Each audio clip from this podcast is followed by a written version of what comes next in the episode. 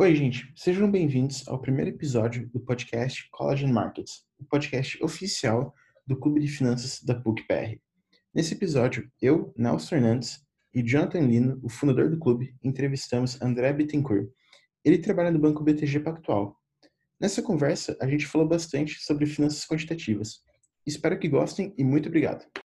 Fala pessoal, eu sou o André, sou fundador da Liga de Investimentos e Finanças da UFPR. Fundei mais com alguns amigos lá em 2015, né, esse projeto. Foi o primeiro projeto de Curitiba. A gente sentia que tinha uma, uma necessidade, uma demanda na faculdade por conhecimento de mercado financeiro e era muito escasso, né? Não, não tinha esse tipo de coisa. Então a gente resolveu juntar algum grupo, alguns amigos e fazer alguma coisa, se reunir em alguma sala, trocar uma ideia e o projeto foi crescendo, foi se disseminando. Então, logo depois já veio a Liga da PUC também, Liga do Cefet, da atual UTFPR. Né?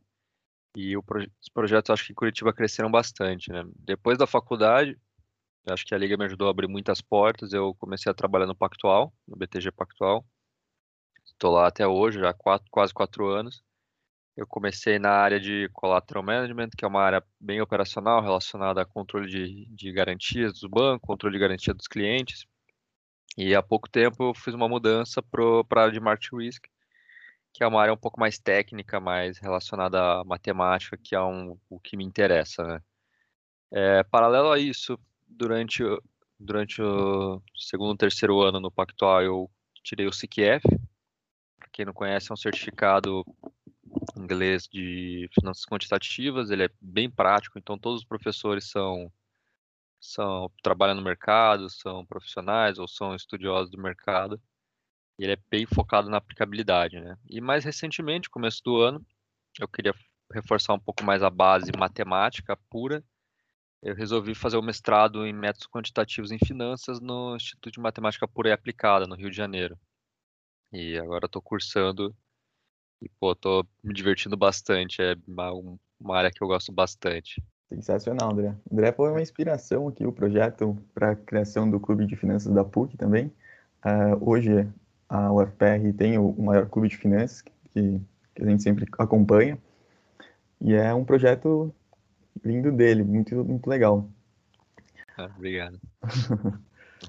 Queria perguntar, uh, assim que você se formou, você foi o primeiro emprego em investimentos mesmo, primeiro posição em investimentos foi no, no Pactual, no BTG? Foi no Pactual mesmo, né? Durante a faculdade eu cheguei a fazer estágio na HSBC, né? Que a sede era aqui em Curitiba, depois acabou virando Bradesco. Com a virada do Bradesco eu não me interessei em ficar tanto, já que seria muito mais banco de varejo. E eu resolvi focar em São Paulo, né? Então mandei currículo para Faria Lima inteira. Aí acho que todo mundo já recebeu meu currículo lá em São Paulo. E eu achei que, pô, na época ainda mais era difícil o pessoal contratar gente fora do eixo Rio-São Paulo, acabei fazendo CFA nível 1, né? Comecei a estudar o CFA nível 1 enquanto mandava o currículo para tentar dar aquele up no currículo, né?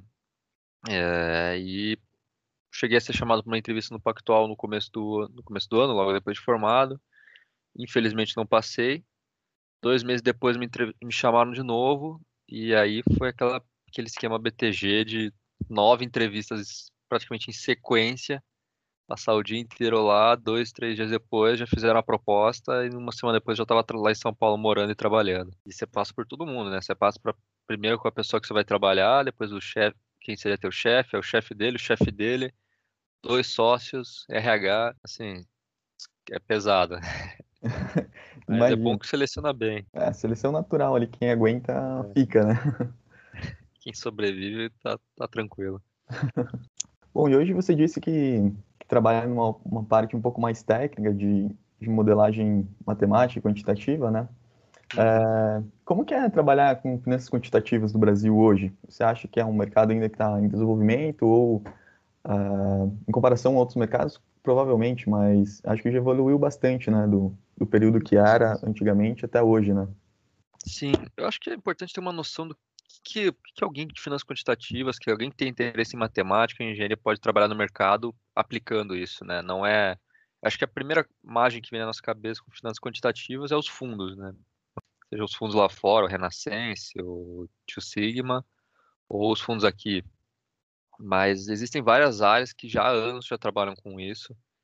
Então, você tem, a, você tem muito sell side do banco, as áreas que, que fazem os produtos, que vendem os derivativos, já tem muita aplicação, é, como os market makers, market maker de opção. O cara tem que ter uma boa skill matemática, tem que entender o que, que são aquelas as gregas, as opções, esse tipo de coisa.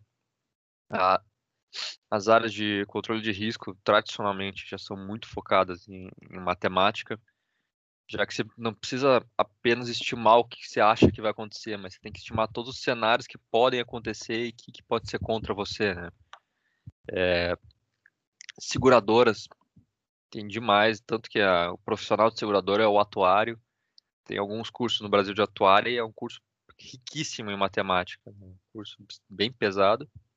E finalmente IT também é, tem muita gente de IT focada nisso, já que todas essas áreas precisam implementar esses modelos de forma eficiente, né? Então, é, acho que a ideia de ser só fundo quant é, é só um pedaço da história. Mas é ainda assim é uma área que engatinha no Brasil. Acho que tem muito a crescer. Muito, muitos fundos têm a ganhar, muitas áreas têm a ganhar, tendo essa visão mais sistemática e organizada do, das finanças. É, de fato. É, é, você vê que quando um, assunto, quando está começando a se desenvolver, é quando os algoritmos do, do Instagram começam a te captar para te, encaminhar aqueles cursos de, de, de day trader quant, de coisa quant, é, um monte de gente te vendendo coisa quant que a maioria nem sabe mais ou menos o que, que é de fato ser um, um, um modelo quant, de seguir regras matemáticas. É. O pessoal às vezes acha que saber fazer três, quatro continhas já é quant. Calma, precisa, precisa de um pouco mais. É, na verdade ele, eles pegam esse hype, assim, tipo pirâmide, né? Quando um é. assunto tá super em alta, eles pegam e falam, ah, Bitcoin faz um modelo de pirâmide para aquele tal negócio. É a mesma coisa Bitcoin, de vendedor de, é, de gado, já teve no Brasil. É a mesma machine coisa... learning, né? O cara passa, tá, te ensina a fazer uma regressão linear e te diz que é machine learning. Mas uma pergunta um pouco mais pessoal também. Uhum.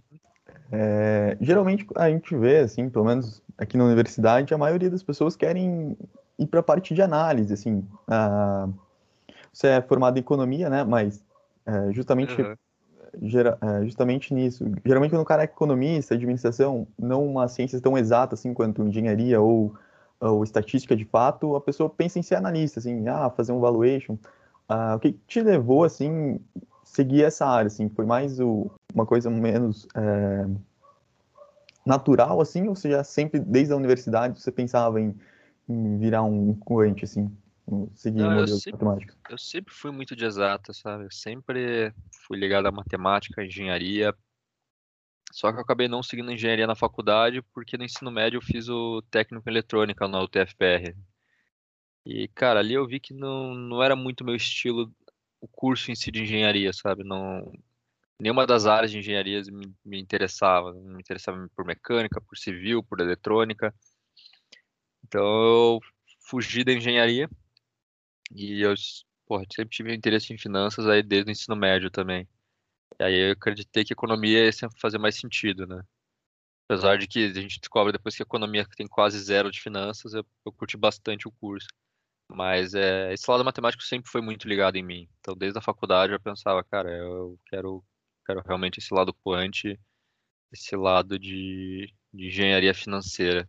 Foi uma continuidade já do meu, do meu estilo. Qual, qual é a tua perspectiva sobre o mercado quant no Brasil e, e no mundo mesmo? É uma uhum. tendência as pessoas terem que se especializar nessa área para conseguir entrar no mercado? Cara, eu acho que lá fora já é a norma, assim. Todos os fundos tem algum time quant, tem algum time matemático, algum time de engenharia. Você pegar hoje os maiores hedge funds americanos é, é o Renaissance, que é o quant dos quantes, o Two Sigma, que também é extremamente quantitativo, Citadel, a AKR, todos são os maiores hedge funds americanos e todos são muito quantitativos. E o que não é quant puro tem uma pegada muito forte matemática, como o do Ray Dalio, ou os grandes alocadores, como State Street, e BlackRock. Então, eu acho que é uma, uma, um caminho meio natural, sabe? A matemática é uma linguagem da precisão, da certeza. E se a gente usa os melhores engenheiros cientistas para fazer carro, foguete, prédio, remédio, o que for, acho que é um caminho natural usá-los em finanças também, né? Então eu acho que é algo que vai sempre caminhar nessa na questão da precisão. E a gente tem que pensar um pouco como é que esse negócio vai entrando, né? Então, pô, 30 anos atrás, acho que se alguém falasse em usar programação dentro de, de finanças, o cara já devia ser visto como um quant, né? E hoje, se saber programação já é quase pré-requisito até para o estagiário. Então, eu acho que é algo que está caminhando, assim. É, no Brasil, ainda mais devagar, mas eu acho que é o caminho. Eu acho que é vai chegar. Ah, que legal. Ah, exatamente, né? Porque uh, não precisa ser um, necessariamente um fundo quant, né? Que desenvolve estratégias, mas sempre tem que ter um cara, pelo menos um analista de dados ali para estruturar todos os dados, porque hoje em dia pô, eu acho que dados é o novo petróleo, assim, é tipo uma coisa que, que é super importante para não só para investimentos, mas como qualquer outra área de, de conhecimento aí, acho que a, os dados realmente são muito relevantes. É, e tem gente que despreza isso às vezes, né? Eu vejo altos fundos é, até super tradicionais que, que são meio anti, anti modelagem, assim. É. Até é hoje o mercado é muito competitivo, né? Então você tem que tirar vantagem de onde puder. E a massa de dados que hoje em dia a gente produz, de informação que se gera, é impossível um analista baixar um PDF, ler esses dados e interpretar. Eu acho que é, que é praticamente impossível. Já puxando até esse gancho de gestoras, né, a gente pensa em esse quant em gestor quando a gente pensa na, na Giant Step, na Quantamental, Pandora, que são fundos realmente quant, né? Mas eu acho que os fundos tradicionais já estão começando a, a criar alguns times dentro, já estão começando a ter algum, alguma pegada quant, porque eles estão vendo que é muito dado que você deixa de fora, é muita teoria boa desenvolvida que você está deixando de aproveitar. Né? Então, acho que é um. Eu, já, eu tenho visto alguns movimentos aí no mercado de, de contratações, de, de estruturações, de conversas de fundos já tradicionais se, é, se preparando para aproveitar esse potencial. É, exatamente. Até dados não, não relacionados exatamente com, com o mercado financeiro, né? não necessariamente de, das empresas em si, mas dados é, econômicos, dados. É... Eu sei que tem uma palavra certa para esse tipo de dados que eu. É, dados eu... alternativos, né? Dados tem. alternativos, exatamente. Tipo, mapear as plantações de, de determinada determinado agro ali, uh, siga o fluxo de navios que está saindo de determinado porto para ver como é que vai. Muita ser... imagem de satélite também, tem Exatamente. imagem de, imagem não, é, análise de texto de Twitter, de Facebook, de é, análise de, de voz em, quando o Fed faz discurso.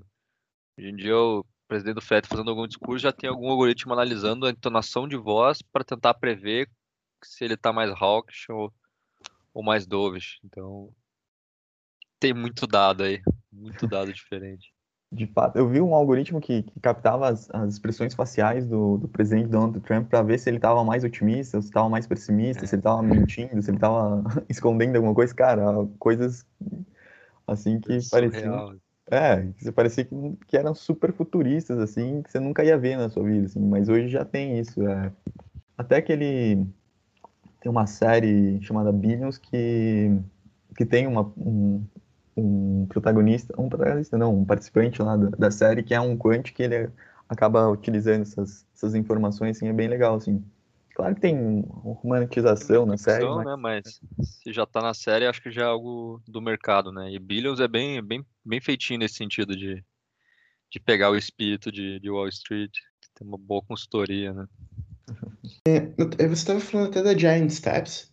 É, você acha que esse tipo de, de asset, quant, elas vão vir para ficar? Cara, eu acredito que sim. Eu, pelo que eu tenho visto, elas têm tido um bom resultado, né? Então, só recapitulando aí para o pessoal que não conhece, acho que no Brasil hoje, quant mesmo, a gente tem a Giant, Giant Steps, que era o antigo Zaratrusta, né? A Kadima, Pandora, o Murano, que eu acho que é o mais antigo, e a Quantamental, que é um dos mais, mais modernos, mais, mais recentes. Todas têm saído muito bem, se acompanhar o histórico delas, tem tido um, um bom retorno, uma vol relativamente baixa.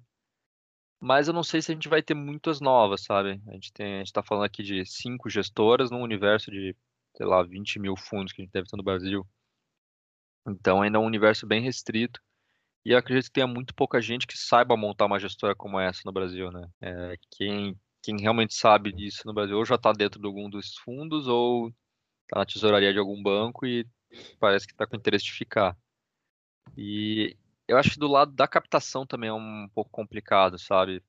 Porque no Brasil você ainda tem muito essa visão do gestor que gasta só de sapato, que vai visitar a empresa, que fala com, com, com funcionários da empresa, que quer conhecer, que se debruça ali na DRE, análise de balanço e tudo. E é uma visão muito forte e eu acho que é algo fácil do investidor se relacionar.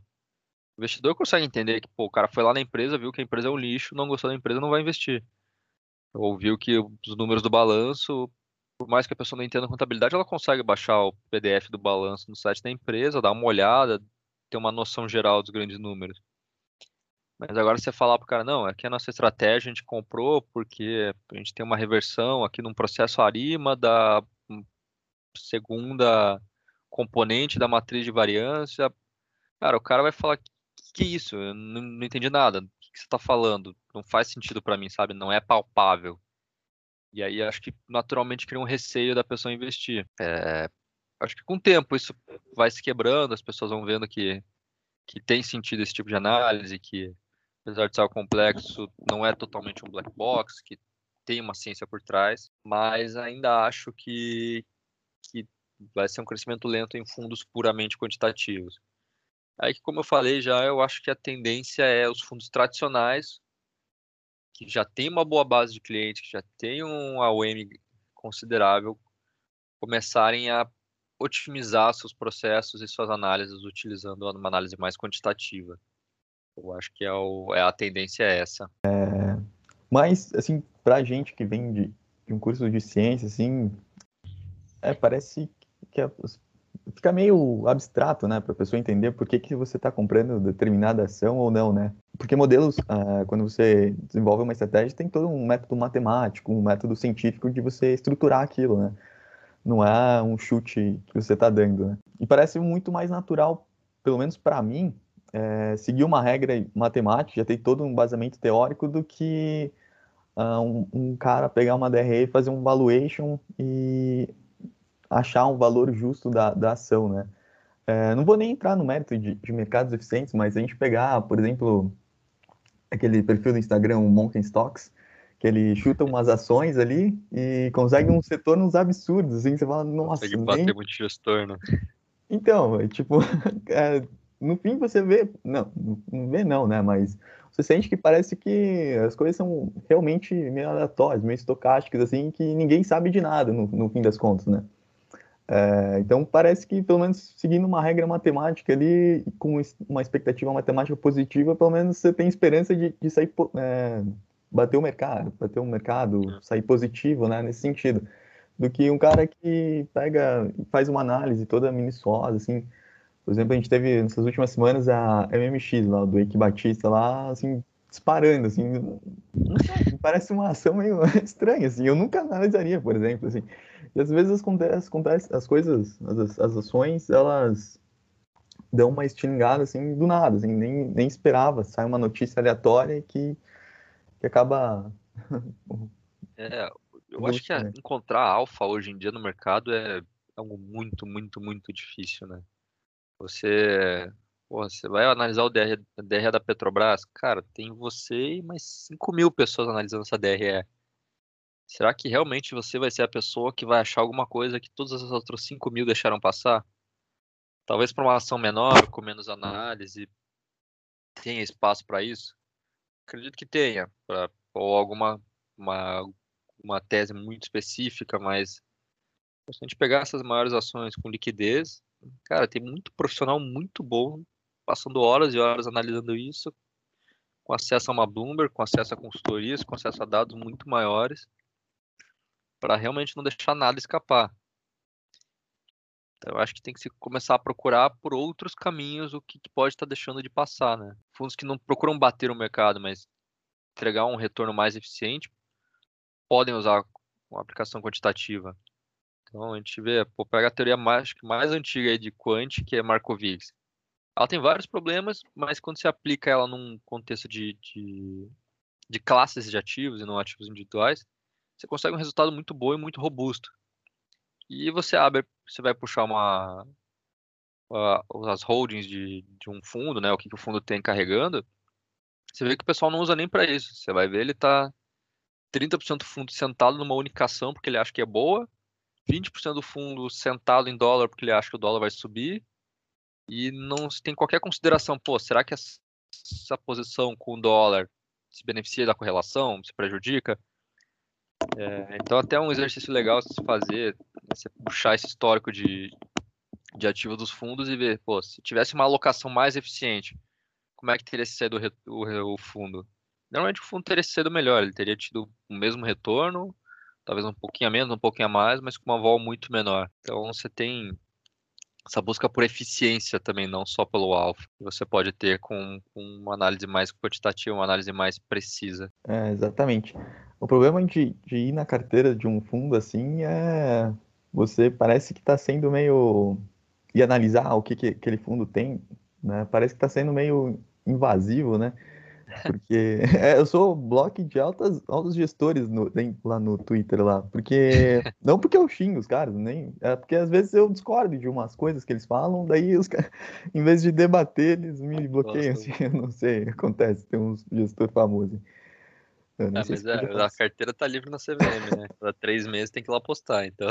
É, exatamente. Gostando ou não, tá lá. É, e o retorno dá para ver aqui na, na, tela também o quanto que rendeu.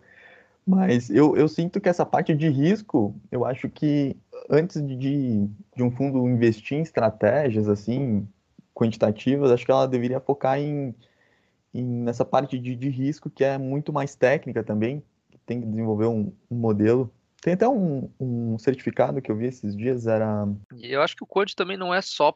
Não tem o objetivo só de encontrar alfa. Você pode usar ele para tentar encontrar algum alfa, tentar alguma vantagem sobre os outros. Mas acho que tem muito espaço para você melhorar o que você já tem, sabe? Então, até fundos passivos, fundos FRM, né? Exatamente. Uh, justamente para ver o, o para um certificado exclusivo para risco, né? Porque esses dias eu, uhum. eu vi que você postou, esses dias no, fez um tweet falando sobre o Sharp de um fundo de crédito, assim, tava super hiperflacionado o Sharp dele, né? E eu vi esses dias também numa lâmina um, um não sei quem que fez a lâmina, né? Mas estava o alfa calculado só entre a rentabilidade do fundo menos o Ibovespa, assim, sem levar nada em consideração de, de, de exposição, nada, assim. Tipo, o três é, vezes mais volátil, mas... É, mas rendeu mais. Em bull market, o cara, Sharp de... Até Jim Simons fica com inveja, assim, né, na calculadora dele. Mas eu acho que é, é, um outro ramo que deveria ser mais investido pelo pessoal, assim. Sim, sim com certeza. Eu acho que, é como se deu esses dois exemplos, há muito abuso do, das métricas, né? É, até tem um debate bem grande, já que você comentou aí do Sharp, e só para dar um contexto aí para o pessoal, é, teve um fundo relativamente conhecido, uma gestora tradicional, que, que divulgou o Sharp de um fundo de crédito como 4, 4,5. E, pô, qualquer Sharp acima, acho que de 2 é algo sensacional. Só que quando você vai entender o que, que é a medida, a métrica do Sharp, ela não faz sentido para fundo de crédito, porque o fundo de crédito não tem aquela volatilidade constante, né? Fundo de crédito vai acruando bonitinho, tem um dia que uma das empresas quebra, e aí você perde um monte. Aí acrua bonitinho quebra. Então é algo que você, você pegar uma janela muito curta, o negócio vai parecer maravilhoso, lindo. Mas você pegar uma janela grande, realmente você vai ver quais que são os riscos e retornos reais daquilo. E pegar na academia tem uma discussão, ah, o Sharp deveria ser abandonado, não deveria. Eu acho que o Sharp é uma métrica, né? É uma régua. Você tem que saber usar aquele instrumento. Então não dá muito para culpar o instrumento pela análise mal utilizada. Então é nisso que eu comento que eu acho que os fundos tradicionais estão começando a pegar, eles estão começando a entender o que, que são essas métricas, estão começando a entender como é que se controla um risco bem, como é que se aloca uma carteira bem. Então, é, o departamento de risco dos fundos tem muito a crescer. E eu acho que vai, né? Acho que vai bastante. A gente viu alguns aí alguns anos, alguns fundos muito tradicionais terem quedas muito expressivas que não se recuperaram até hoje. Eu acho que isso dá uma boa marcada, sabe? Eu acho que até você ter uma legião de fãs do fundo no Twitter que se mantém fiéis e tradicionais, mas quando a gente fala do grosso do dinheiro ali, dos, dos grandes alocadores, fundos de pensão, é, empresas, fundos soberanos, o pessoal começa a olhar isso não com olhos tão bons, sabe? Eles já vão começar a exigir, ah, qual que é teu VAR, qual não é uma medida muito boa, mas já é um começo. Qual que é o teu drawdown esperado? E aí os fundos vão ter que começar a correr atrás de ter essa informação disponível para os investidores. Então, realmente, eu espero, eu acho que é um pouco de wishful thinking, assim, eu, eu acho que eles vão melhorar e espero que melhorem essa parte de risco. Porque não adianta nada você fazer 300% em um ano e entregar todo mundo no seguinte, né? É, em bull marketing todo mundo é gênio, né? A gente teve vários exemplos de gente que pois é. super bem, assim, e a partir de 2020, mesmo com a retomada, assim, não, não conseguiu, né? Não deu para recuperar a queda, né? É porque queda dói muito mais que a subida, né? Para você cair, se caiu 50%, você precisa dobrar o fundo. Então, você caiu 100%, você nunca mais recupera. Se tua, tuas quedas são tão grandes quanto tuas altas, no final das contas você vai estar tá net queda. É, que é muito, hoje em dia é muito fácil mentir com estatística, né? A gente estava falando de, das lâminas que colocam alguns indicadores ali, tem até um livro, né? Mentindo com estatística, assim, que é, que realmente dá para você manipular os dados ali, super, super simples você mostrar alguma coisa que não necessariamente é verdade. Mas a gente estava falando de, de, dessas instituições que, que pretendem, que devem necessariamente né, se adequar ao mercado agora. E o BTG sempre foi meio que essa nova leva, assim, é, sempre foi um, um precursor de, de tudo, assim, né? Acho que ele é meio que sucessor espiritual do, do Garantia, né? Tipo, foi um super banco no passado. Ele se planejou muito bem para pegar isso, então ele pegou nascente esse varejo eu lembro logo. Quando eu entrei, estava começando o digital, ainda era algo mais interno, algumas conversas pequenas. É, tinha um time ali, acho que 10 pessoas. Hoje tem um andar inteiro lá na Faria Lima do digital. Centenas, centenas de pessoas. Uma estrutura mega preparada para absorver é, para absorver esse cliente, esse cliente de varejo que está começando a investir e, e, tem, tem todos os processos ali. Então, o cara, desde o cara que já, é, já investe há anos, tem, tem, tem produtos interessantes para ele, tem produtos que a gente está trazendo do, do atacado, disponibilizando para o varejo, derivativos que ontem, que antigamente o pessoal de varejo não tinha acesso nenhum, hoje em dia tem acesso, acesso a investimentos no exterior, até o, a pessoa que nunca poupou na vida e está começando a se interessar, então o banco também entrou com exame nisso, né, de fazer uma parte de, de research, uma parte de educação financeira, para abocanhar isso tudo. Então, o banco ele se preparou muito bem para para essa leva de novos investidores. E, e, na sua opinião, o, BTG, ele tá, não só o BTG, mas os grandes bancos aqui no Brasil, estão preparados assim para a virada quant? Não só daí falando sobre as assets, mas sobre os bancos também? Olha, minha é difícil saber o que, que, que os sócios estão planejando, né? Mas um pouco minha visão é que os bancos ainda não estão não estão com interesse de ter uma, realmente uma virada quant ali, sabe? Acho que o foco está muito no varejo agora, né? O, o ouro aí tá todos esses clientes entrantes, então o foco está muito nisso. Mas, como eu falei, a estrutura é extremamente horizontal e extremamente dinâmica. Então, se algum dia o sócio falar, porra, eu acho que agora a gente tem que quantificar isso tudo aqui, vamos transformar isso aqui na Renascença, em dois toques, vão contratar os melhores, vão procurar os melhores dentro do banco Vamos montar um time, uma força-tarefa e fazer acontecer. Mas eu acho que não. Minha visão, minha percepção é que não é o foco tanto do BTG quanto dos outros bancos. Há algumas coisas internamente, claro, o time de risco sempre está desenvolvendo nisso, a mesa proprietária sempre está desenvolvendo nisso, mas não me parece uma estratégia top-down do banco, não. Mas é percepção pessoal isso, né? Realmente eu não tenho acesso a nenhuma informação privilegiada nesse sentido. Uh, já na parte de tecnologia, eu acho que o banco está investindo demais. A Faria Lima inteira toda está investindo demais em tecnologia, né? Você olha as páginas de, de contratação de todos os bancos e pô, dezenas de vagas de IT para tudo que é frente, desde manutenção básica a desenvolvimento de sistemas, a desenvolvimento de modelos, de tudo. Então, o IT está realmente muito forte na Faria Lima agora.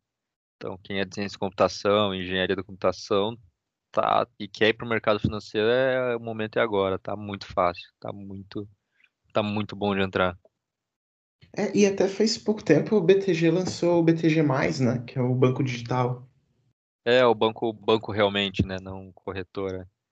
Então tá é uma frente bem legal também, tentar concorrer com os não vai ser tentar concorrer diretamente com o, o varejão do banco, é um, um pouco mais, mais digamos, um, um nicho mais específico, né?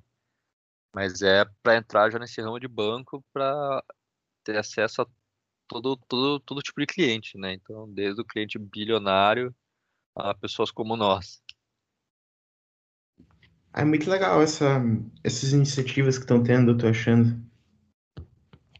É bom que cria uma concorrência no mercado, né? Por muito tempo foram praticamente quatro, cinco bancos dominando tudo. Você criando uma concorrência, começa a criar incentivos para surgir novas soluções e as soluções a preços melhores, né? Sim. E, e que dica você daria para quem, quem tem interesse assim, em trabalhar na área quant? Ah, cara, tem que estudar muito. É uma área bem pesada e e é uma área que é, é difícil você enrolar, sabe? Você não tem como, ah, estudei mais ou menos por cima, vou chegar na entrevista, vou enrolar. O cara vai pegar, é fácil de perceber que você está tentando enrolar.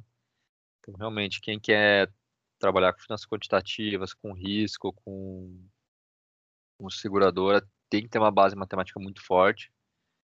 Tem que estar preparado para sentar e estudar. Você não vai achar coisas cursos prontos, não vai achar tutoriais prontos, vai ter que pegar muito livro em inglês e ler, muito artigo e ler. Então, porra, inglês nem se fala, né? Quem quer trabalhar no mercado financeiro tem que ter inglês. E programação. Acho que programação é extremamente importante. É, eu vejo até programação como novo inglês, assim, antes era diferencial, agora já é pré-requisito. E, porque você até pô, você consegue aprender todos os modelos, aprender muita teoria sem saber programação, mas você vai ficar preso nisso, não vai conseguir aplicar. É, então, você tendo a programação, você consegue transformar o que você leu em algo prático. Acho que é é muito importante ter uma programação aí. Não precisa ser um engenheiro da computação, mas você saber se virar em um Python, num R, é bem, é bem relevante. E eu acho que é legal ainda para quem está na faculdade também é participar de, da, da das ligas de mercado e challenge de, por exemplo, challenge da Constellation, tem o challenge da Quantamental. E apesar de ainda ter pouco challenge focado em quant, se demonstrar interesse no mercado financeiro é muito importante. E o pessoal não quer alguém que, que seja de outra área, ah, só vou dar um pulo aqui no mercado financeiro, depois eu vou para outra coisa. Não quero ficar, né? As pessoas querem realmente comprometimento nesse mercado principalmente em asset, você tem muito essa cultura de pegar o cara para criar, pegar desde estagiário e tornar sócio. Então, se demonstrar essa visão que você tem comprometimento com o mercado financeiro, que, você, que é o que você quer seguir de carreira, é muito importante. Tem que, tem que ter foco no mercado, né? que é uma área muito desleal, né? Porque um dia sem estudar, você já ficou para trás, assim, vem um indiano e tem a metade da sua idade, já desenvolve uma coisa muito superior à sua e você fica, não, velho. É, como muda muito rápido. Pode falar. É, é, todo dia tem um modelo novo saindo e, e, e, geralmente esses modelos que são realmente tem um gerador de alfa, assim, geralmente não é exposto ao mercado, né? não tem nenhum paper acadêmico falando sobre ele. É tudo você montar, assim, então, uhum. e todo dia sai coisa nova, tecnologia nova, é, é bem digesto, assim, com, com cientistas de dados em geral, né? Sim, mas acho que se você gosta do assunto, é um prazer continuar se atualizando, né? É parte do, do seu dia a dia fazer isso. Tem que gostar, né? Você, pô, você, ah, eu quero virar quant, mas eu dei matemática, não, não vai dar muito certo. É, exatamente, não dá só para fazer pela grana, né? Claro que ajuda. Não, não. A grana ajuda, mas você não vai se manter se não, pô, se trabalhar com algo que você odeia, não, não é legal. Exatamente. Você falou de, de programação e aprender Python, é, e assim. É, mas também tem alguns softwares que, é, que ajudam nessa, que já tem os algoritmos prontos, tipo SAS, é, stat, é, estatísticas. É, acha que, que alguém com. Acho que em algum momento. É, e hoje também, aliás, eu li um, um artigo que falava que é um, eles tinham criaram um algoritmo que cria algoritmos, assim, ele escreve os códigos tanto em Python, HTML, é, C++, tudo é algo meio revolucionário, assim, que estavam desenvolvendo ainda, não, não existe, assim, mas acha que em algum momento é, também fique meio para trás essa, um programador mesmo? Imagine que chegue em alguma plataforma que, que você só coloque seus dados e diga o algoritmo que quer fazer e te ajude a, a montar? Cara, eu acho, eu acho difícil, sabe? É... Você comentou de ser o cara saber status, SaaS. O problema desses dois é que são proprietários, né? Então não é toda empresa que vai utilizá-lo. Então, pô, é legal se você souber, ter aprendido na faculdade é legal, porque você demonstra que você tem capacidade de aprender programação e se migrar esse conhecimento é relativamente fácil. Mas ainda assim, cara, esse, essa história de ah, a gente só joga os dados e vê o que sai, eu acho um pouco problemático que você pode sair muita coisa sem sentido, né? Então, você pegar, é que nem se pegar aquelas, uma imagem, assim, uma foto de areia, assim, um monte de areia, um monte de montanha, um monte de coisa aleatória. Você ficar olhando por tempo suficiente, você vai ver um rosto, você vai ver um cachorro, vai ver um pato. Então, eu acho que essa questão de, de software simples, puramente, você jogar um monte de dados e ver o que ele sai, você vai sair um monte de rosto, pato, onde não tem. Eu acho que é importante ter a teoria por trás, ter o conhecimento por trás, para você você mesmo falar para o programa o que ele tem que procurar, né? Você fazer o teu código específico para aquilo que, que você está procurando. É até um pouco de crítica do machine learning, né? Agora está na moda machine learning, todo mundo faz machine learning, mas pouca gente sabe a teoria realmente o que está acontecendo ali, o que, que é a matemática por trás, o que, que é um monte de multiplicação de matrizes no final das contas. E aí você sai um monte de, de correlações espúrias aí, um monte de modelo espúrio que não que no backtest é lindo, maravilhoso, quando você vai colocar para rodar real não funciona. Eu acho que, que saber a teoria e saber implementar essa teoria vai ser muito importante por muito tempo. Você, acho que você até já respondeu isso, mas o mercado brasileiro, assim, quant, ele tá muito em desvantagem a outros, tipo o americano? Olha, Depende do ponto de vista que a gente está vendo, né? Eu acho que do ponto de vista quem, quem quer começar nesse ramo é pode ser uma baita oportunidade, já, já que há, há, pouca gente que faz isso e se seguir os outros países deve crescer bastante. Mas eu acho que de maneira geral é bem, bem menor. Então, eu tava, eu tenho um amigo que está querendo fazer um mestrado fora Quant e a gente estava vendo os cursos que tem, né? Então, você vê lá nos Estados Unidos, você tem 30 programas diferentes em universidades ótimas, top de linha. Você vai para a Europa, você tem mais 20 programas diferentes. Você vai ali para a Ásia, tem mais uns 10 programas diferentes. E no Brasil você tem dois ou três programas específicos disso. Então, eu acho que sim, a gente tem um baita caminho a percorrer. Mas para quem quer entrar, eu acho que pode ser uma baita oportunidade de pegar isso crescendo. Né? Então, pô, tá quem quer entrar nisso está entrando bem posicionado, eu acredito.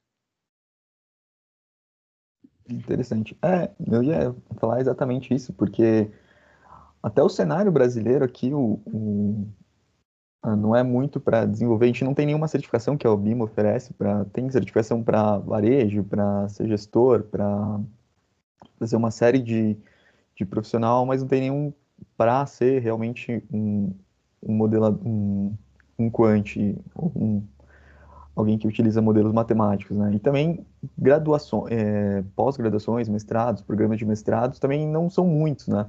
Então acho que é o próprio o próprio uh, cenário brasileiro aqui ainda precisa não só nos fundos de investimentos, mas como as instituições que capacitam esses profissionais para os fundos, né? Eu acho que falta bastante coisa, tem bastante caminho, não só né, para essas instituições educa de educação. Sim, com certeza tem, tem muito caminho, né? Até comentando de programas no Brasil específicos que eu pesquisei, tem tem esse do próprio IMPA, né? Métodos quantitativos em finanças. Tem na FGV em São Paulo, tem outro. Se eu não me engano, na PUC Rio tem mais um, que são programas realmente focados nisso. É, o do IMPA e da FGV são mestrados profissionais, né? Então são feitos para conciliar com o trabalho, são de noite. E o da, o da eu falei PUC Rio, acho que é o FRJ, na verdade. É um mestrado mais acadêmico durante o dia. Tem muita gente que faz mestrados acadêmicos em economia e tenta puxar para esse lado, né? Como se no mestrado você tem uma certa flexibilidade no que você vai pesquisar, no que você vai estudar, tem gente que acaba fazendo isso. E acho que é um bom caminho, você encontra boas publicações vindo de gente dessa área. Mas ainda é pouco, né? Ainda é bem poucas uh, os caminhos educacionais para quem quer seguir. Tem também muita gente fora de finanças, né? Fora de economia, então pessoa que é de engenharia especificamente, ou física ou matemática, que faz um programa realmente fora de finanças, mas extremamente quantitativo, e aí depois que sai desse programa, vai procurar trabalho numa asset, numa, num banco, e aí faz essa migração por conta própria, né? Aprende a aplicar o que sabe de matemática no mercado por conta própria. É por isso que eu acho que estudar é muito importante. Você tem que saber estudar por, muito por conta própria para poder adquirir esses conhecimentos. Que não, não vai ser algum curso, alguma coisa que vai te dar. É, de fato. Agora uma pergunta bem pessoal que é, que é minha, assim. É, o BTG já é conhecido por, por elevar ao máximo ao nível dos, dos, dos funcionários, dos colaboradores, né? Ele você trabalha muito, né? Com esse, tem essa, esse paradigma, não sei. É, e o IMPA, pô, é a maior instituição de ensino do, do Brasil, né? Então, eleva também ao máximo o que você tem que estudar lá. É, você está trabalhando no BTG e fazendo mestrado no IMPA, assim, tem que ser um Superman, né, para aguentar os dois. Cara, é, é, acho que bem organizadinho vai dar para levar, né? Ainda estou no começo do programa, ainda tenho muito para sofrer aí, mas Acho que é uma questão de organização é, e, e, foco, né? É um sacrifício que eu vou ter que fazer aí por, por algum tempo, mas eu tenho um objetivo claro do porque eu quero fazer isso e é algo que eu realmente gosto. Então, já estou sacrificando muito final de semana. Agora mesmo, terminando aqui a conversa, eu já tenho uma lista de exercícios para terminar, para entregar até amanhã à noite. Já segunda-feira já começo a fazer outra lista e tudo conciliando com trabalhos. Então, não é, uma, não é um trabalho fácil, não é um trabalho leve, né? Você sai já do trabalho já com a cabeça cansada. Mas, cara, é, é foco, né? Você fazer o que você gosta, acho que flui mais fácil. vai ser um desafio, realmente. É, imagina, tem que adotar aquele sono polifásico, assim, que você dorme três horas por dia, assim, para conseguir dar conta de tudo, né?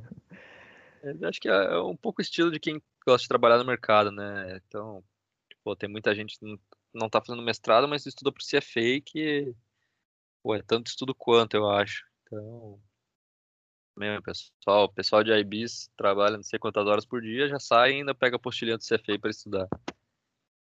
Então, o mercado, mercado financeiro já, já atrai esses malucos que, que gostam de estudar. De fato, né?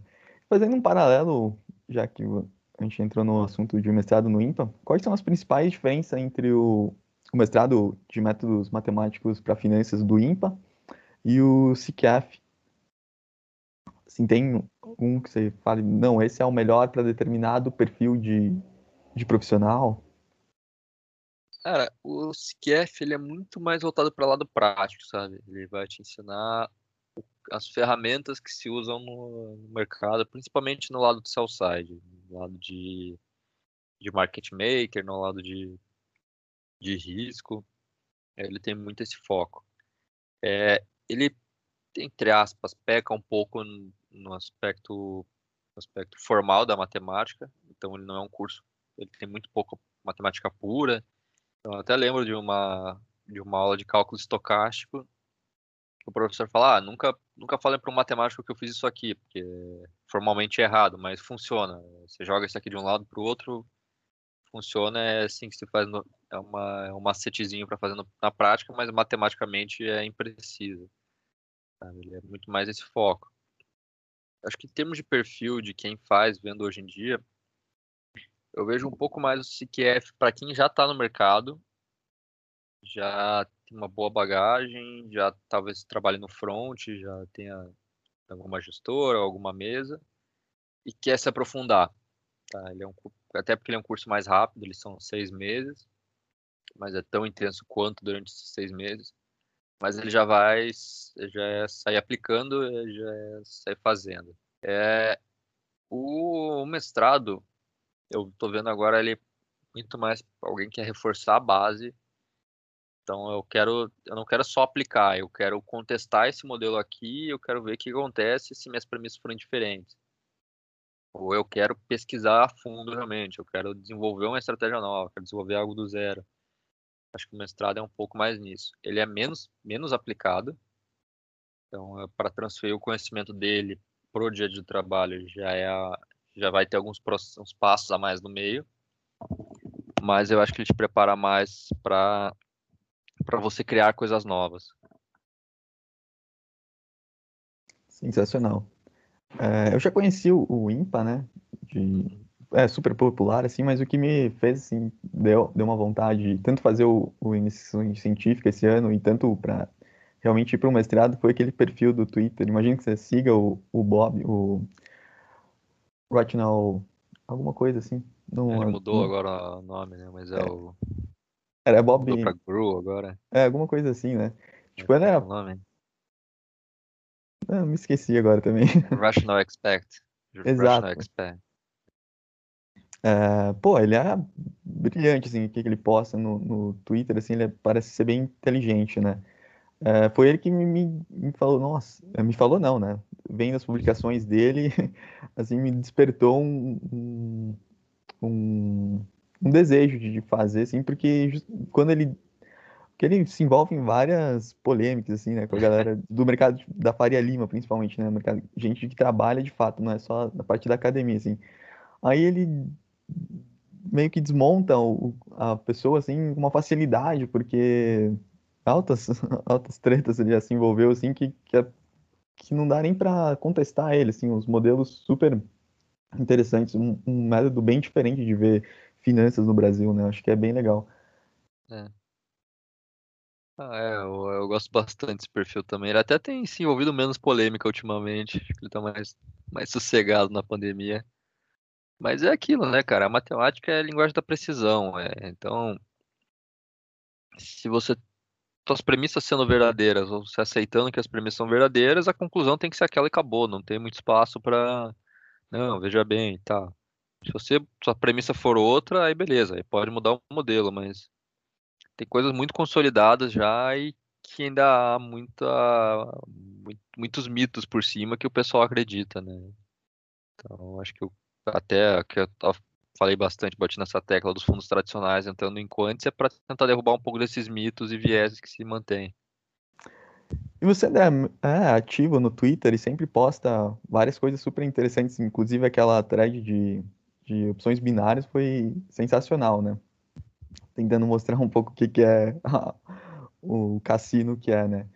É, pretende em algum momento é, ficar mais ativo nas redes sociais, assim, porque hoje em dia tem uma migração bem grande. Tem vários, tem até sócio do BTG que virou é, influencer no Instagram e tal. Uhum. Imagina em algum momento você indo para para essa área de, de internet mesmo, uh, talvez lançando algum curso, alguma mentoria nesse sentido para possíveis é, alunos que estão na graduação ainda querendo se envolver mais com finanças quantitativas, assim, porque como é um, um tema muito vago ainda para a maioria do, dos acadêmicos como a gente, assim, é, às vezes é interessante ter um norte, assim, para seguir. Sim.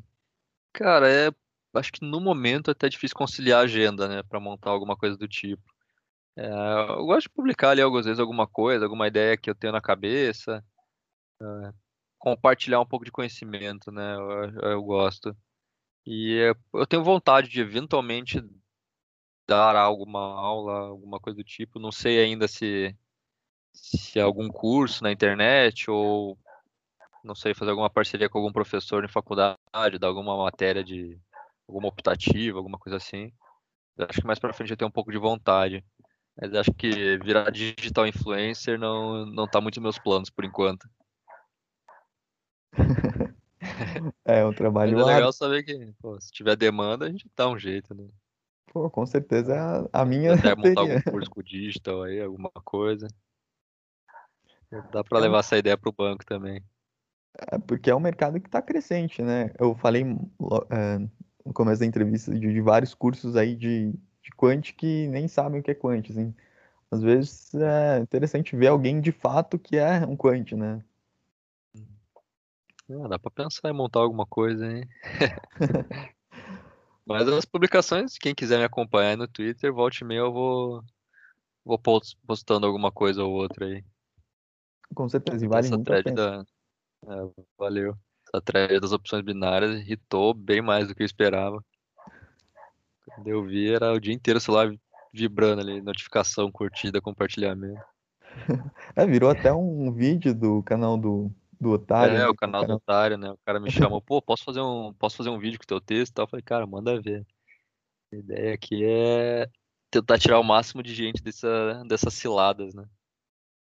E é curioso porque eu, pô, acho, quando eu comecei a escrever, quando eu, falava com meus amigos, cara, pra mim era algo meio óbvio esse negócio, sabe? Eu já tinha visto. Eu, tenho interesse no mercado desde a época da faculdade, né? E quando eu tava na faculdade, eu vi que lá, lá fora tinha, tinha crescido muito esse negócio de opções binárias, sabe? Na Inglaterra, principalmente, era uma febre bizarra, cara. E aí você achava muita propaganda paga, reportagem paga, né? Aquelas notícias que na verdade são publicidades, mas que você não consegue perceber. De gente, de imigrante que ficou multimilionário na Inglaterra com opções binárias e agora tá vendendo curso e não sei o quê. E na época eu comecei a ir atrás disso para entender qual que era a falcatrua. E aí quando eu, agora começou a chegar no Brasil isso, eu, pô, comecei a falar com os amigos e tal, e a galera, pô, não sabia que na verdade o cara ganhava com curso ou ganhava com, com referral. Aí eu fiz essa thread pra tentar tirar a gente dessa, dessa cilada. Já conheci muita gente que também quase caiu, quase perdeu dinheiro nisso, ou conheço muita gente que perdeu. Então, pô, eu acho que sacanagem esse que fazem, então me senti obrigado a tentar falar um pouco. É, sim, eu conhecia porque é, a, esperança matemática já, já é negativa, né? Você perde é, 100, mas quando você ponto. ganha, você ganha 80, 90, depende ali, mas que eu não sabia que, tipo, o cara que te afiliou ali, mais ou menos, né, que te passou o link para você entrar, ganhava com a sua perda, isso eu não sabia, né? Foi até na Atlético que eu vi. Eu falei, nossa, mais um motivo para você odiar isso, né? E é, pô, é algo muito sedutor, né? Porque você vai, o cara que tá te fazendo a propaganda ali no Instagram, tá num iate falando que ficou rico com não sei o quê, porque é muito fácil. E aí você baixa o aplicativo e aí você coloca uma ordem ali e por sorte você ganhou. Porra, caramba, eu não sei nada e já consegui ganhar aqui algumas. Porque é algo muito no 50-50, né? Ou o mercado vai subir ou vai descer. Então, se aleatoriamente colocar um dos dois, você vai ter mais ou menos 50% de chance de ganhar.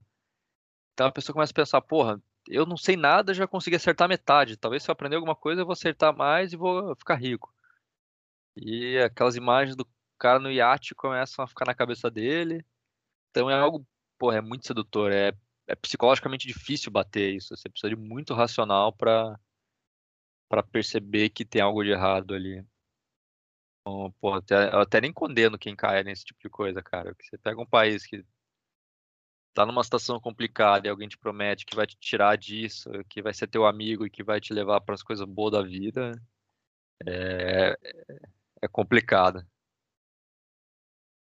Muito, né? E é um spreadzinho de tempo de cinco minutos, um minuto ali, você imaginando que é, vai subir ou descer, tipo, impossível mesmo você saber alguma coisa. Totalmente é. E a dopamina ali fica mil, né? Você colocou a ordem, porra. Até, se alguém tiver curiosidade, isso até recomendo, cara. Põe 5 reais nessa plataforma e põe uma ordem pra você ver a adrenalina que é. O negócio tá subindo, tá indo contra você, tá indo a favor. Aí você fecha ganhador, cara. Você tem um pico de dopamina ali, você fica alegre pra cacete. É, é que nem jogar videogame, né, cara? Quando você tá ali, você tá jogando uma partida atrás da outra ganhando, você não quer sair de jeito nenhum. Então, ele é... eles são projetados para parecer um videogame e... e te pegarem esse lado de da excitação, da emoção, né?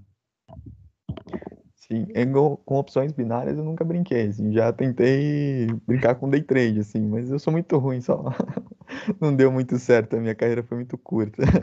E você pretende fazer os próximos níveis? Ah, eventualmente um dia queria terminar, mas não é tanto minha meu foco, sabe? Não essa parte de balanço e tal não é não é tanto a minha praia, mas queria terminar pelo desafio em si. Eu acho que é um desafio legal. Eu acho que depois do mestrado eu devo dar uma revisada no primeiro e me inscrever para o nível 2. É sensacional. É, vamos indo para a reta final, né? Que o André ainda tem que fazer a lista da, do IMPA. Agora uma última pergunta, né? Um conselho é, que você daria para essa galera que está ainda na graduação, que está ainda em dúvida, em que, que pretende seguir no mercado, mas não sabe exatamente que, que área seguir e que tem como opção quant ali. É, e conselho que você, que você daria, assim, justamente já saindo para a universidade, o que, que, ele deveria procurar se especializar, assim? Eu acho que de conselhos gerais, assim, pô, tenta manter uma nota boa na faculdade. Então, como a gente está o mercado financeiro está muito em alta, tem muita gente querendo ir para o mercado financeiro, muita gente de muitas áreas. É, tá difícil até para RH selecionar, né? Então, acho que o coeficiente de rendimento está sendo levado cada vez mais em conta. Então, tenta, se puder tentar manter uma nota alta para pelo menos já ter um já passar nos pré-filtros aí, já ter um, uma pequena vantagem nos processos seletivos ajuda. É, não ter uma nota alta também não vai te impedir de entrar no mercado financeiro. Minhas notas nunca foram 10, assim, eu mantinha um IRA mediano alto, mas eu acho que agora está mais concorrido, sabe? É, eu acho que é importante ter muita cara de pau também. Então, as pessoas em geral no mercado financeiro são bem abertas, sabe? Porra, é difícil você falar com alguém e o cara fala, não, não vou falar com você, sai daqui. Então, você tá, tá em dúvida de que área seguir no mercado financeiro, Cara, manda, manda, procura alguém no Twitter de alguma área que te interessa, procura o e-mail da pessoa, manda um e-mail, manda um tweet. Acho que o pessoal é bem aberto, cara. Marca uma conversa, marca um café. O mercado financeiro em Curitiba cresceu bastante também, então é de Curitiba, tem, tem muita gente para ir atrás, para conhecer. Então, desde escritório de agente autônomo, tem, tem escritório do BTG de, de Wealth Management, dá para falar com o pessoal. Tem tem, tem assets grandes em Curitiba. Então, pô, seja cara de pau, marca um café, fala, cara, eu quero trabalhar nessa área, mas estou em dúvida, podemos trocar uma ideia, posso pegar umas dicas contigo. Acho muito difícil alguém falar não. Se, fala, não, se falar não também, tem vários outros profissionais bons que vão falar sim, vai atrás. E para quem quer seguir a carreira quant, pensa em seguir quant, é, começa a aprender a programar, começa a aprender um Python, um R, aí o que preferir. Não precisa pegar uma linguagem muito difícil, não. Não precisa pegar um Java, um C. Python e R é... já está um bom começo. E procura alguns livros bons na, na área para entender se é isso que te interessa e para começar a aprender o básico. Então, o que eu sempre recomendo é o Paul Wilmot, que é o chefe do CQF lá, né, que é o diretor do programa. É Paul Wilmot Introduced to Quantitative Finance. É um livrão vermelho grosso que tem, tem muito modelo, muito, muito de modelagem, muito de, de, de cálculo estocástico. Você já vai começar a ter uma ideia do que, que é essa área. Então, é ler, cara. Também tem muito paper na internet. É um lugar legal para pesquisar uns papers é no site da AKR, AQR, né, que é uma gestora americana, eles produzem muito artigo. E eles produzem os artigos, eles tentam manter uma linguagem acessível, eles têm uma, têm uma identidade visual bem legal também. Então, quem quer seguir nessa área, dá uma lida nesses papers. É até legal ler esses papers na hora de entrevista, se comentar que já leu, trocar uma ideia sobre eles, dá, vai dar uma boa impressionada, assim. André, e quem... Ah, pode falar. Ah, não, pode, pode seguir.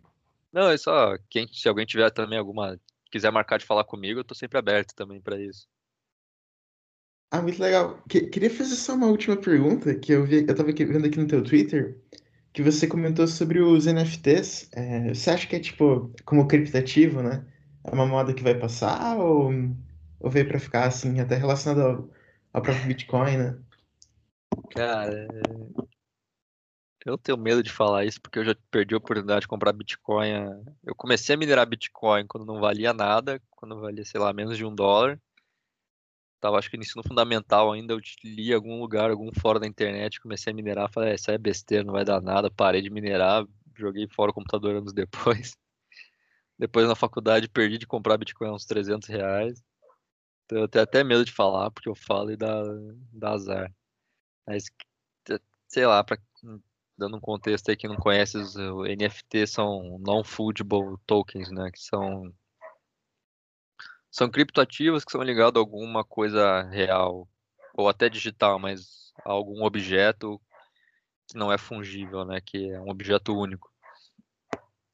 E então tá muito ligado agora no mercado de arte, você tem artes digitais ou até artes físicas que tem um NFT ligado. Só que esse NFT não é a arte em si, né? Ele é um certificado de posse daquela arte. E é uma arte digital que qualquer um pode copiar, qualquer um pode usar. Né? Eu acho que nem os direitos autorais você recebe com NFT. E, pô, esses negócios sendo vendidos a milhões, né? realmente milhões de dólares, não, pô, não, não faz sentido para mim, sabe? Eu não. E até quem eu tô, tenho conversado que é mais ligado nesse mercado de cripto tá desconfiado acha que não faz sentido. Tem gente que fala em lavagem de dinheiro, tem gente que fala que tá sobrando dinheiro no mundo, o Fed tá imprimindo dinheiro demais, as coisas ficam meio malucas. Eu, particularmente, se tivesse a oportunidade, não compraria um NFT agora, mas como eu falei, eu não comprei Bitcoin a 300 reais, eu posso estar errado. É, é um mercado bem estranho ainda, tem que, tem que esperar é, um pouco tem algo vai acontecer. Estranho aí. Mas pode ser que seja, sei lá, mercado de arte também é algo muito muito maluco. Você tem uns quadros que vendem por centenas de milhões para o cara, sei lá, pendurar na parede. O mercado de arte também não faz muito sentido para mim por si só. Até já aproveitando, é, falando um pouco sobre o Bitcoin, eu até estava conversando ontem com o Jonathan sobre. Você acha que tem potencial assim para ser a moeda do futuro, o Bitcoin? Cara, é um tópico bem polêmico. É, porque ele não é um ativo que gere alguma coisa, né? Ele não é pô, nenhuma ação que você gera um dividendo ou um derivativo que tem algo por trás. Também não é algum commodity, porque você não tem um, um consumo claro dele. É, uma, é realmente uma moeda, né? E que, que é o valor de uma moeda? Para que serve uma moeda? É um debate bem profundo, eu acho. Mas do ponto de vista de uso, é parece um pouco difícil você ter ele como moeda, né? O pessoal sempre fala, ah, pô, não sei o que, alguém transferiu 100 milhões de dólares e gastou só 20, 10 dólares de taxa. Porra, impressionante. Mas daí você vai gastar 10 dólares, você também vai gastar os mesmos 10 dólares de taxa. E você tem que esperar alguns minutos para processar a tua compra, para processar a tua transferência. E, talvez aí o pessoal que é mais especialista em Bitcoin me corrija, mas é, eu acho que esse custo de transação com essa ineficiência de tempo já não já não é algo tão inovador para 2020, né? Para 2009, lá quando surgiu, era algo, pô, algo sensacional, extremamente eficiente, mas acho que hoje em dia já não é tão eficiente quanto moeda. Pode pegar até o próprio Pix aí, é, você faz em segundos a transferência sem custo nenhum. Não vejo alguém que, ah, não, vou deixar de usar Pix para usar Bitcoin. Só se for, pô, alguém, algum ancap muito die hard aí, Alguém muito muito fã da ideia. Então, como moeda, acho que se não tiver aí alguns avanços, alguma atualização na, na, como funciona, eu acho difícil, né? Tem até a história do Lightning lá, que parece que melhora isso, mas já tem alguns anos, parece que tá patinando, não, não entendo muito bem. Parece que dá para melhorar, mas não é algo muito difundido. Mas agora tem a questão da reserva de valor, né? Reserva de valor é algo meio fé coletiva, né? Se todo mundo acreditar que é reserva de valor, então é reserva de valor. Se todo mundo não acreditar que não é reserva de valor, não é reserva de valor. E tem muita gente grande entrando, né? Muita, muita empresa começando a comprar Bitcoin, muito fundo de Bitcoin, é, fundo de pensão entrando em Bitcoin. Eu até li um comentário no Twitter aí, teve uma entrevista com, com o diretor do fundo dos Soros e perguntaram, ah, você está comprado em Bitcoin? Pô, não posso responder. É, uma resposta dessa, eu, eu chuto que eles estão comprando também. Então, se, como eu falei, é uma fé coletiva. Se tiver todo mundo comprando achando que é reserva de valor, então é uma reserva de valor. Então, acho que é, tem, tem sentido nisso. É, então, pô, mas também não. Se alguém quiser entrar, eu recomendaria cautela, né? Porque é um ativo que tem uma volatilidade absurda pode ser que amanhã o pessoal descubra outra moeda que é melhor, que tome o lugar do Bitcoin e o Bitcoin perca valor. Mas aí, pô, por, um, por uma fezinha ali de 1, 2%, não, não vejo prejuízo. É, Bitcoin, acho que daria para fazer um episódio inteiro só falando sobre Bitcoin, né? Tem várias ah. opiniões ah. diversas, né? Mas ainda é. fazendo as considerações finais mesmo, não ocupando mais seu tempo, né? Não, vamos é, aí, vamos aí. queria te agradecer muito, acho que sua, sua trajetória no, no mercado e academicamente, acho que inspira bastante gente, principalmente eu. Putz, acho que tudo que você fez, eu particularmente gostaria de, em algum momento da carreira, fazer, tanto trabalhar num super banco de investimentos, quanto fazer o, o mestrado e o CQF, acho que é uma inspiração pessoal. É, acho que foi, pô, sensacional a conversa, elucidou muita coisa que muita gente ainda não, não entendia, eu ficava meio obscuro ali. É, eu acho que foi sensacional, com certeza uma das, das melhores entrevistas que a gente já fez aqui. Pô, Queria convidar para as próximas também, em alguns assuntos mais polêmicos, quem sabe. e depois de terminar o mestrado também conversar com a gente, sei lá, em, em algum momento, falar sobre sua experiência, como é que foi. Acho que seria bem legal também. Não, com certeza, cara, com certeza. É, pô, se tiver mais conversas aí, outros tópicos, tô, tô aberto, eu gosto de trocar uma ideia, gosto de debater. É, cara, quem, pô, quem, quem quiser trocar uma ideia comigo também, sempre bem-vindo. É, quem tiver em dúvida aí do que fazer da vida, pô, não sou nenhum consultor de RH, mas posso passar um pouco minhas impressões. Fechou. Muito obrigado, André. Valeu, galera. Um abração aí para vocês. A gente agradece muito ao André Bittencourt por nos conceder essa entrevista. Esse foi o College and Markets, o podcast oficial do Clube de Finanças da PUC-PR. Muito obrigado e até a próxima.